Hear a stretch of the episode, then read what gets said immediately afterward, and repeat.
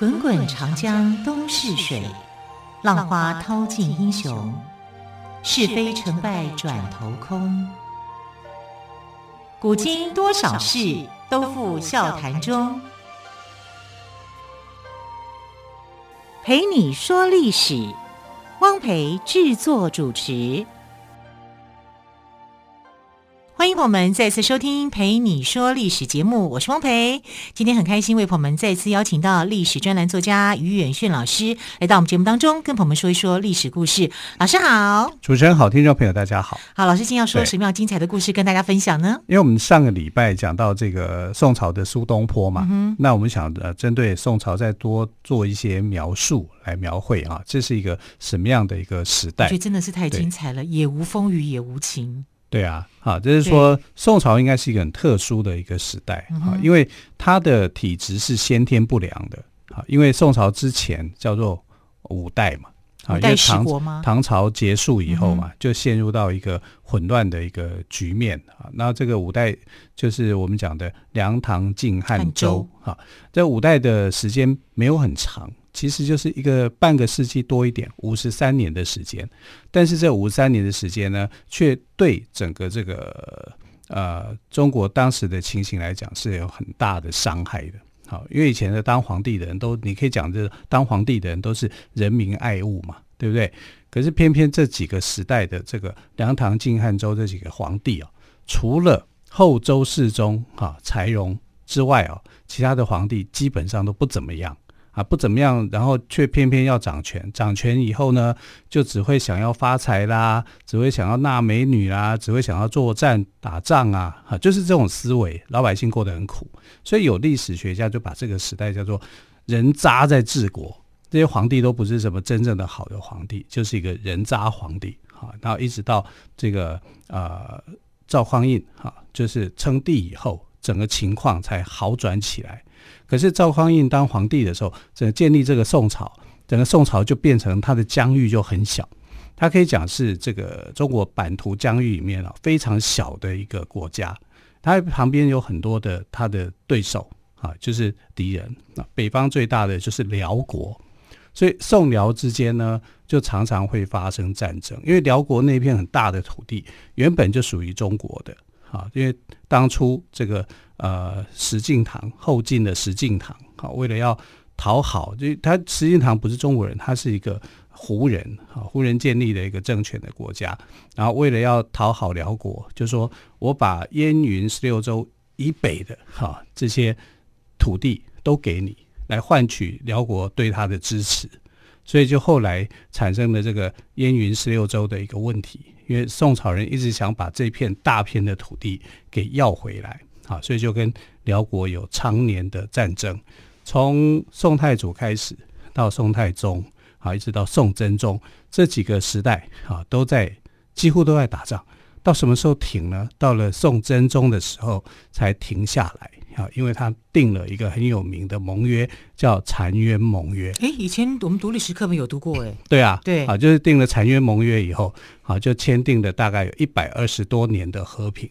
那这个和平是被谁打破的？哈、啊，被呃宋徽宗啊，因为可是有一百二十年的和平也是不容易耶，啊，非常非常的不容易，啊、至少百姓可以稍微喘口气啊。对，那签订这个盟约的，就是宋真宗跟辽国的萧太后。啊，辽国的萧太萧太后呢，啊，她叫做萧燕燕。哎哎，好熟悉的名字！以前我看烟云台的那个女主角，刚追剧对不对？对 对，燕云台的女主角。对对对，萧燕燕哈，其实萧燕燕的正式的名称叫萧绰，风姿绰约的这个绰。好，那燕燕可以讲就是她的小名啦。好，那大家三姐妹嘛。对对对，他们家有 S H E，他们家有 S H E。啊，那萧燕燕当。这个皇太后哈，那她的儿子叫做就是辽圣宗了。那她的这个先生哈，就是呃辽景宗，辽景宗名字叫耶律贤啊。耶律贤跟他其实感情非常的好啊，他们就生了七个小孩。呃，等到耶律贤过世以后啊，就是辽景宗在位，辽景宗那时候还是一个孩子啊，所以就由萧太后来主政。那这个萧太后呢，是可以讲说是能力非常强的一个女子。啊，其实在辽国历史上面，他是非常非常的优秀的哈，他把国家治理的可以讲非常非常的好，因为在辽辽景宗之前，耶律贤之前的那个时代啊，其实整个辽国是处在一个呃，就是因为胡族嘛，那他们就是一个胡人嘛，胡人家庭嘛，哈。然后常常就会出现一些斗争啊、纷争啊，就是在抢夺皇位这边是抢得很凶的啊，跟中国的皇帝也没什么两样啊。所以在呃这个辽景宗之前啊，他们他们的这个内斗非常非常的乱啊，尤其辽景宗的这个前任的那个皇帝啊啊，根本上就是不把人命当成一回事。啊，所以辽国本身还是蛮有故事的，因为辽国很有趣啊。辽国的开国的这个呃皇帝啊，叫耶律阿保机。耶律阿保机呢，他喜欢中国的历史，他喜欢哪一朝？他喜欢汉朝啊。他觉得汉朝的历史啊，让他很向往，所以他想把自己的名字改为姓刘。啊，因为汉朝的皇帝姓刘，姓刘，他就想改名姓刘。他怎么这么有趣的人？姓就随便取啊。对，他就想改名汉姓叫刘，然后其他的宗族就说不行不行不行，我们是这个姓怎么可以改呢？啊，皇帝的姓不能改，还是叫耶律。哈，所以后来就是呃大家反对嘛，哈，就是还还是保有保有他的这个呃呃，就是他的这这个辽国的名称，好，所以还叫做耶律啊。但是呢，皇后这一边，后族这一边呢，他就把改名改姓萧，啊，所以我们在历史上会看到很多的萧太后啊，或者萧皇后，或者是萧什么萧什么哈、啊，就是这个被耶律阿保机改的。本来他们也不姓萧了，那后来就觉得说我是刘邦嘛。那刘邦的最信任的一个对手就是萧何嘛，所以你们是辅助我的人，辅助我的人，那你们全部姓萧。都姓萧好了。对，这个耶律阿保机也是一个有趣的人。对，所以你看辽国的这个称谓来讲啊，就是皇帝叫耶律，他的皇后一定姓萧。萧对，多半都姓萧啦，也没有说全部一定啊，因为在之前这个耶律阿保啊耶律阿保机时代，有一些皇后啊，就是保有他的原来的族名。但是，呃，大概就是从之后的几代啊，就是全部都姓萧。所以，我们如果讲说萧太后，萧太后，有时候会想说哪一个萧太后啊？萧太后这么多啊！但我们要讲的是这个萧太后，就是萧燕燕。萧燕燕啊，萧燕燕太后呢是非常有名望的，非常有名的。好，然后她跟宋真宗之间呢订立了这个澶渊盟约。那我们今天又来讲，就是澶渊盟约到底是怎么一回事哦？那在宋真宗在位的时候呢，呃，北方的契丹族建立的这个辽国，哈，在萧绰太后跟辽圣宗亲自带领下，二十万大军浩浩荡荡的就要南下，啊，要跟这个南方的宋国，哈，宋朝来进行算账啊？为什么你知道吗？对决。对，因为呃，当年哦，宋太宗曾经趁着辽国君主刚刚去世，宋太宗也就是宋真宗的父亲啊，就是赵匡胤。啊，就是害死他哥哥的那个，然后他就呃，宋太宗曾经趁着这个呃辽国君主刚刚去世，就发动进攻，他觉得这个是一个好的时机，哈，觉得你们孤儿寡母，哈，就好欺负，也就是耶律贤啊，耶律贤刚过世的时候，他就来欺负他，啊，结果被辽国给打退。你看燕云台不就是讲这个故事嘛？啊、后面就讲这个故事嘛，对不对？啊，他就把宋朝给打退了。那宋真宗啊，宋真宗叫做赵恒，他在即位以后呢，这个辽国的好战分子哈萧塔岭啊，萧塔岭就开始这个呃，想要对这个呃，我们也可以讲叫萧达廩、萧达塔都都差就是一样的，同样一个人，对对对。然后他就要契呃率领这个契丹族哈，要去把宋朝给灭掉。就辽军是很会打仗的啊，其实宋军也很会打。因为宋朝在宋初期的时候是呃武人当家的，因为赵匡胤也是从武人开始去做起的。后来重文轻武哈，那是从他之后才才开始。不是杯酒释兵权吗？对对对，就是杯酒释兵权之后啊，变成重文轻武。可是那个时代，这个尚武的风气是很强的，因为五代十国嘛，就是一个乱局哈，你不打仗你也很难出头。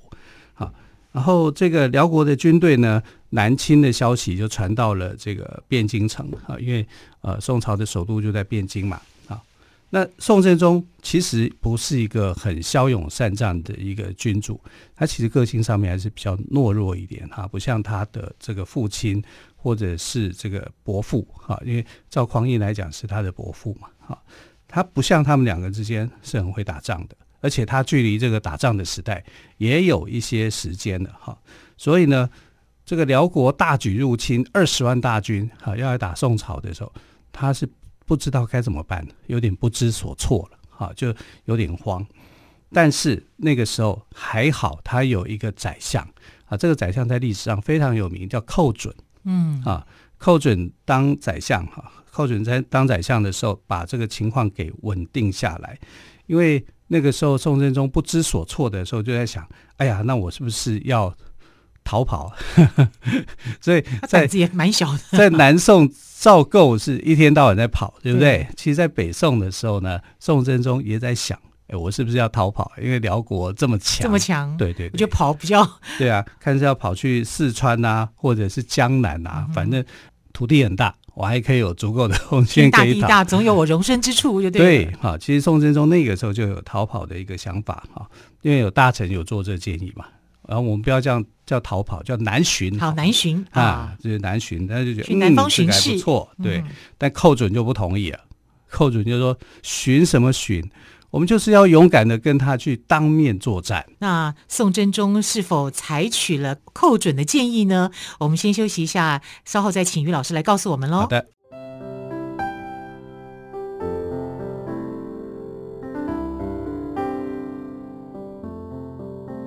听见台北的声音，拥有颗热情的心，有爱与梦想的电台，台北广播 FM 九三点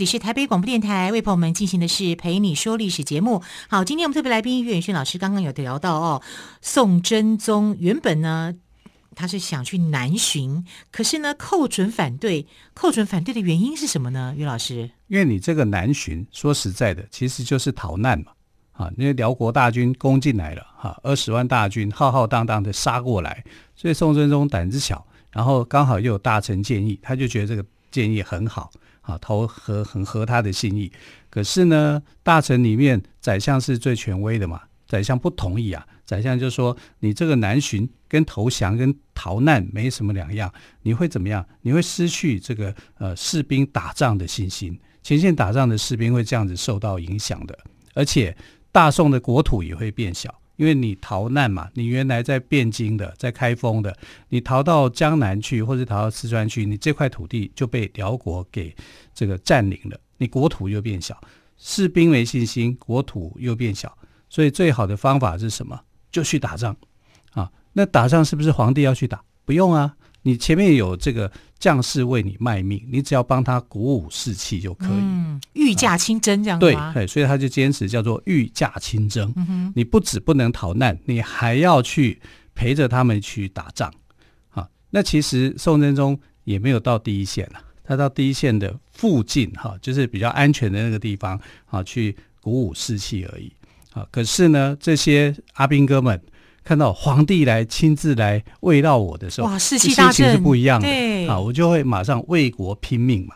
所以在这个寇准的坚持之下呢，宋真宗不得已啊，就只好御驾亲征了。啊，他要跟这个很强悍的辽国作战。那为什么能够签订澶渊盟约呢？哈、啊，是真的跟他御驾亲征有关吗？这当然是一个原因哈、啊，但最重要的一个原因是这个呃。他们辽国的先锋啊，叫做萧挞陵啊，萧塔林是很受萧太后的重视的一个呃辽国的将领，先锋部队的一个将领。那他是萧太后的姐夫吗？呃，他其实就是他们有宗族关系啊，就是他的宗族里面的一个子弟嘛，哈、啊，所以他就请呃，他是一个年轻的哈、啊，年轻的一个将领，他一心想要建立功业，哈、啊，想要在萧太后跟辽圣宗前展现他的能力，哈、啊，所以。宋朝的部队呢，集结在澶州，啊，澶州城被黄河水一分为二，战况最激烈的地方呢，其实是在北城，所以有北城跟南城，啊，那呃，这个呃，宋真宗啊，他是到这个呃南城这个地方，啊，那宋朝的士兵是很努力的去防守的。其实我们要讲哦，宋朝是一个爱国心是很强烈的一个时代，啊，整个宋朝来讲，其实出没几个奸臣呐。啊，啊但是出了奸臣也是很讨厌的哈。整个整个宋朝的这个呃官员的廉洁跟爱国心是很强的。然后在那个时刻呢，呃，这些守城的阿兵哥们啊，他们就抬出了这个宋朝研发的国防武器，叫什么呢？叫做床子弩啊。床子弩就是一个非常大的一个弓箭啊，他们所设计特特别设计出来的。一般弓箭就是比较小。那它的东西特别大，而且它需要有人去搬动它去操作啊，有点像是古代的这个大炮一样，好，但它不是真的大炮，它是箭啊。这个箭有什么好处呢？它可以射程远，哈，远到比一般的射程这个要高一倍左右这样的一个长度的时间。所以你如果射箭射出去的时候，箭射中的时候，射到最尾端的时候，叫强弩之末，掉下来。可是床子弩一射出去的时候，那个很很难去判断说它什么时候才会落地啊，因为它的这个拉力是很强的，需要很多人去抬，然后去射的啊。然后那个时候的萧塔林呢，他就去观察宋朝的这个形势，因为他自己觉得很安全啊，就是说你观察你不能够在人家的射程里面去看嘛，如果你到他的射程里面，你可能就会被弓箭给射死。那萧塔林就艺高人胆大，好，他就很靠近，因为他觉得你的箭应该射不到这么远，但没有想到说宋朝那时候所研发的床子弩可以射得非常远，比他设想的还远很多。结果呢，他就一箭被这个床子弩射中额头，当场死掉。天哪！对。很厉害吧？对呀、啊，我觉得发明武器的人很厉害。对呀、啊，但要操作它很困难。对，但萧但萧塔林他也是艺高人胆大，他也是蛮 蛮英勇的一个人啦。是啊，但没有想到说宋朝的武器这么精良，那么精良。对，好，宋朝作战能力可能没那么好，但是他发明的这个武器产生的效果啊，就一箭就把他们的先锋大将。所以我们要有武器才能作战。是的。勇气之外也要有武器，对。哦，勇气之外也要有武器，对呀、啊，你要有战马啊，那战马的威力就很强啊，嗯、啊，就有点像坦克的那种作用，因为这个是冷兵器时代，就没想到说宋朝研发出来的这个国防武器呢，产生的效果，把他们的先锋大将给杀了，哎，还没打仗，先锋大将就已经先死了，啊，而且还没看到对手，他还不知道是谁射的。啊，现在我们来看，我们也不太知道说到底是宋朝的谁发射出去的，因为那是团队的一个作战，哈，就把团队作战的这个人，哈，就报了首功，啊，那这当然就是呃意外嘛，啊，他的先锋大将竟然就被射射杀了，啊，射杀以后呢，萧太后当然就非常的难过，我还没有打仗哦，然后我的先锋大将就死了，这个死了这个先锋大将跟他关系又特别好，啊，所以他就。哭得很伤心，而且又是辽国的战将，对对对对，好，那这个呃机械化式的这个弩箭哦，它可以射多远啊？可以射一千五百公尺。你看一一般的箭没有没有没有办法达到这个的，然后现在这个床子弩啊，可以呃射程达到一千五百公尺，这当然就是后后来的人哦去计算出来的，就是说它可以有这么大的一个威力。你想想看，我们一般射箭，那个奥运的比赛大概就十几公尺而已，他的这个箭一千五百公尺，可以参加奥运了。奥运做不出来这种箭的，啊，那就要特别做的哈。那呃，肖塔林这个我们要特别讲，哦他其实真的就是你刚刚说的艺高人胆大，而且他是继辽国大将耶律休哥之后啊，就是辽国的一个非常厉害的将领。那耶律休哥呢，这个人是比较呃跟宋朝维持一个好关系的啊，就是说比较亲亲汉啊，就是说他比较主张是和平的，是所谓的鸽派人物啊。可是他去世以后呢，就整个。鹰派人物就出来了，主战派就主战派的人就出来。当然，主战派出来原因是为了要报仇了。你当初欺负萧太后也欺负的太过分了啊，所以这东西还是有一个渊源的。那萧太后那之前当然就是说，你们也欺负宋朝啊，你们也欺你们也欺负这个国家啊，所以双方结怨是结很深的啊。可是这个结怨结很深呢，呃，没想到啊，这个萧太后。率领二十万大军，竟然他的先锋很快的啊就被这个不知名的宋朝小兵给杀了，嗯哼啊，那战局就产生了一个变化了。然后这个时候，哎，本来宋真宗呢是想要呃待在南城，我刚刚讲就是说澶州里面的他们建了两座城啊，被黄河之水贯穿哈，就南北两座城，他们还是到比较安全的南城的，可是。哎，发现说他们的前呃前锋，也就是在北城的这个地方，把萧塔陵给击杀以后，那士气大振了，他也有安全感了，有安全感，好，所以他就这个有那当然就是说寇准就告诉他说，你一定要到北城去，你不能只有在南城，这南城 不是真正的，还不是真正的前线，你到最危险的前线的时候，而且现在又有立功的时候。士兵的感受是不同的，他才会感受到皇帝呢是真正有诚意的啊，去啊慰劳他们啊，而且这个东西建立的这个工业这么好，你是不是要慰劳呢？答案当然就是啊，啊。可是宋真宗说真的讲哦，你这不是要我老命吗？老是要我上去，我吓都吓死了。讨厌寇准，对，人家明明想休息的。对，没错。然后你要我过去，好，但是你知道他一到那里以后，旌旗飞扬，对啊，对不对？老百姓呃，这个全部的将领是大呼万岁，小至官兵，大至将领，对，那个万岁的声音，连辽国听到都震动。哇，哈。那就觉得说，哇，你们是不是这样士气大？所以一方已经是士气衰弱，一方士气大振。嗯啊，结果就因为这样子啊，就成就了这个寇准哈，这个御驾亲征，要求宋真宗御驾亲征，就获得胜利的这样的一个果实。哇，好，辽国大将萧塔陵战死哦，辽军士气低到谷底，萧太后呢伤心的很几很多天都不想议事，所以原本这场可以先灭宋朝的大战就出现了转折点，换来了宋朝一百二十八年的和平。好，其实这个故事呢还有更多的延伸哦，就请于老师明天再告诉我们喽。非常感谢朋友们的收听，也谢谢于远炫老师，谢谢，谢谢。